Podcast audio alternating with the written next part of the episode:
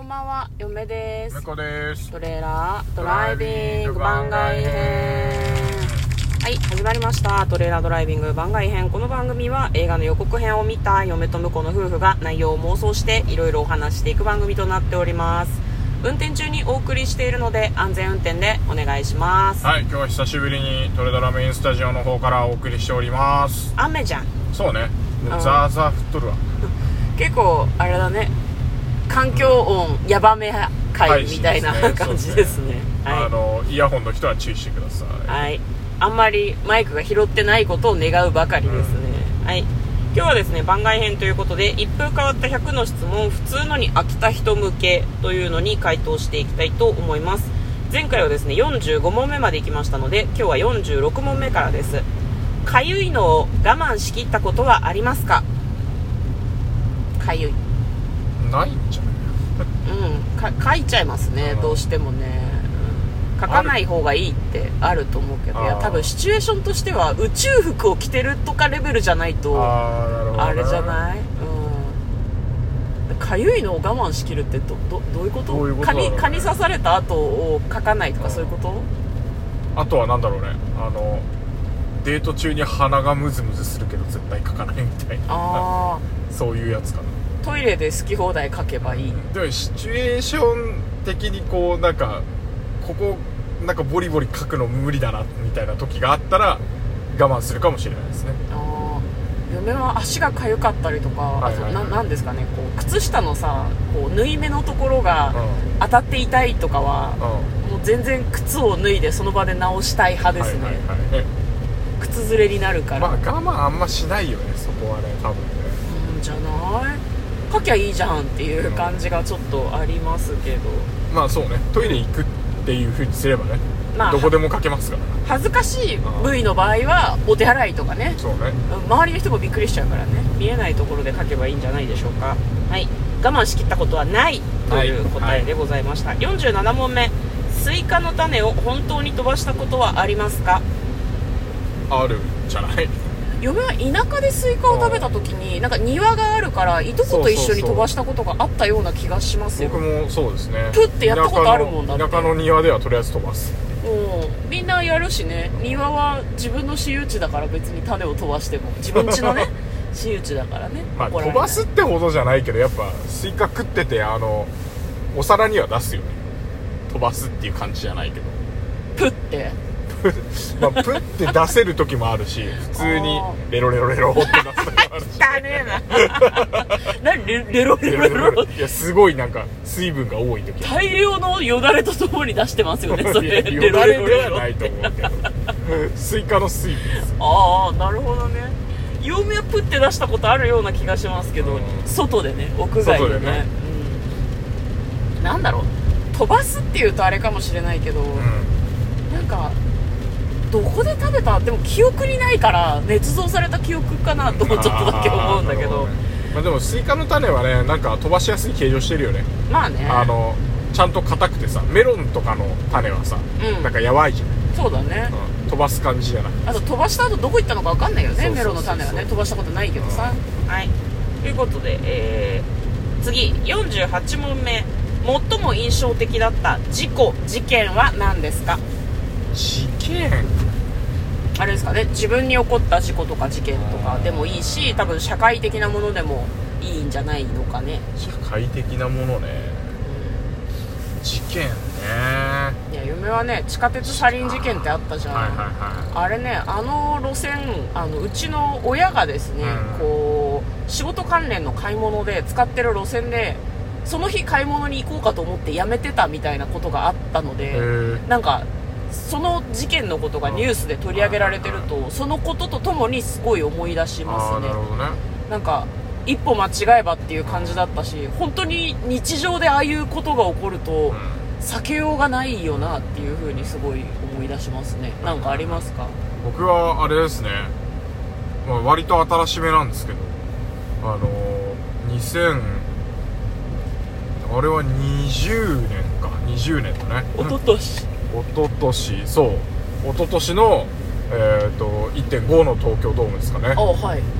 あの内藤せ哲也選手がうん。初の IWGP ヘビーとインターコンチの二冠王に輝いた日ですよ。はい。勝ってさうん。もうあのやっとだと。うドームでデハポンの大コールをして 帰るところだったんですよ。んうん。内藤選手の夢でねドームで勝って唯一歩ける花道をね引き返していくっていうのが夢でやっと叶ったなっていうのを楽しみに見てたら邪魔しに来たやつがいるっていう。ね あれは大事件だったね僕の中でうん、ね。なるほどね。向こうの中の。選手、うん。いやすげえハートだなっていうなんか後からうん。1日ぐらい経ってショックが抜けた後は いやすげえなよくやったなっていうのも思ったけど、うん。もうその日は放心状態だったからね。うんえーっつって。そうだねえーなんだろうな。分かりづらいかもしれないけど例えばあなたが好きなアーティストが東京ドームで初めてのライブを成功させました、もう場内は拍手ですよ。でアンコールでうわーって出てきてみんなありがとうって言って最後の曲です。聴いてくださいって言った瞬間に後ろからよく知らない芸人が出てきてハリセンでその人の頭をパーンって叩くみたいな衝撃。何してんの？バカじゃないの？っていう瞬間ね。うん、ショックですよ。なんでそんなことをした？っていう。ただ、ね。プロレスにおいては意味があるんですちゃんと。そうですね。その後内藤選手と健太選手がずっとバチバチにバトルができるし、うん。こう内藤さんのファンは健太選手のことをあの野郎ふざけんなって心の底から思えるじゃん。そうなんですよね。であとそういう場で今今言ったじゃん。ライブのオーラスでハリセンでそのアーティストの頭を叩くみたいなことをしてはならないじゃん、うん。そんなことをできる神経の不定やつっていうのがすごかったよね。すごかったね。健太さんはね。ちょっとファンになっちゃったもん。そうなんかちょっと独特な気はしますけそうそうどうんなんか嫁の例えが正しいかどうかはわからないけどなんか衝撃度としてはそのくらいの衝撃度です、ね。まああのもう一個衝芸人の話が出たから衝撃としては、はい。2000何年かな、あれ。そのね23年前の東京ドーム大会だったと思うんですけど、うん。あのー のび太の日本誕生でドラえもんとコラボしてたんですよ新日本プロレスが。プロレスがねドラえもんと。それであの棚橋宏選手とうん。真壁闘技選手が、うあのうんたかダンスだったかな。そうだね。あのーね踊ってて。でそれのメインが小島よしおさんだったんですよね。うん。うん。で東京ドームの 花道を、あのドラえもんのまあ着ぐるみですよね。うん。着ぐるみプラス小島よしおで来て あの本当だったら田中選手とかねいればいいんだけど試合前ですから、うん。出てこれなくて、うん。あのプロレスを見に来た。あの頃どれぐらい入ってたのかな？2万人とか3万人とか、うん。4万人近く入るようなうん。3万人ぐらいかな、3万人ぐらい入ってる客席の前でまだ試合が始まってなくてボリュームボリューム？あのテンションもお客のテンションも別に上がってない中うん。あのー、子供たちのためだけにうんたかダンスを踊りに来た小島よしおめちゃくちゃかっこよかった。ようんよく頑張ったよね。あのあの空気の中なんか別にみんなも盛り上嫌だったとかそういうんじゃなくて、なうん。え何これって何何何の時間ってちょっとこうあのちゃん思ってしまってとみんなで踊ろうって言ってね、うんあのやるんだけどやっぱなかなかねうん。大人はね、ちょっと恥ずかしいしね。恥ずかしいのもあってね、うん。まあ、僕らはあの頑張ってやりましたやりましたけど空気的にこれ辛いだろうな小島よしおさんと思ってたけど完璧にやりきってたね。やってましたね。もうあのそのどんよりたどんよりどんよりでもなかったかもしれないけど、うん。その不思議な空気に臆することなく。うん。心臓が強い。そうね帰ってく背中めちゃくちゃかっこよかったもん本当に。そうですね。うん。はい。あれは尊敬します。はい。向こうは事故や事件はプロレス関連のものが多かったですね。はい、えー、次、えー、49問目。魚類のぬいぐるみをもらえるとしたらどれにしますか？マグロ？マグロ？魚類のぬいぐるみ、うん。サメとかかな。なんで？えなんかでかくてかっこよさそうじゃない？あ あでもやっぱあのさかなクンの帽子が欲しい。あれ本体だからな。ああれ本体なの そうなの？インターネットの世界ではそういうことになっていますよ。あっちが本体あれに規制されてるんですよさかなクンは。あそうなの、うん、あれあれが喋ってんの。ギョギョギョっていうのはあの上についてあのおあ子の。あいつ水中じゃなくってあの あの外で細けいことはいいんだよ。外で呼吸してるからあいつ魚類じゃないぞ多分。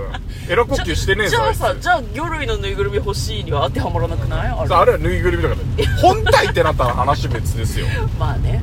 本体はあの空気中じゃ呼吸できないから魚類は。そうですね。嫁はねマグロのぬいぐるみが欲しいんだけど、うん。実寸大がいいですね。あの抱き枕にしやすそう。いや思ったよりでかいぞマグロは。わかるわかる。思ったよりでかいぞ。抱き枕にしたらあの寝るスペースないぞ多分。一人で寝ればいいからね。いやいや。なんかねあの抱き枕を抱いて寝た方がなんかその体勢がねすごく安定するみたいな説もあるらしくて。まあなんかいらなくなった時に処分に困りそうだけど。マグロは怖いね。でもクリオネとかでいいか。クリオネちっちゃいな。捨てやすい。あいつのあれだろ？ちょうどあの捕食してるシーンだろ？頭がバーってなってる。エイリアンみたいになってるやつ。いやもうちょっと可愛い瞬間の普通の時がいいですね。はい。最後のもう質問です、50問目。コンセントにまつわる思い出を教えてください。えまあとりあえず学校のコンセントにシャーシンさしてバチってやったことあるよね。あんの？あるある。めちゃめちゃ怒られてたよ。お母さんとか呼ばれてたよやった人。なんでそんなことしたん？実験なんか精神流行ってて。ろくでもねえな。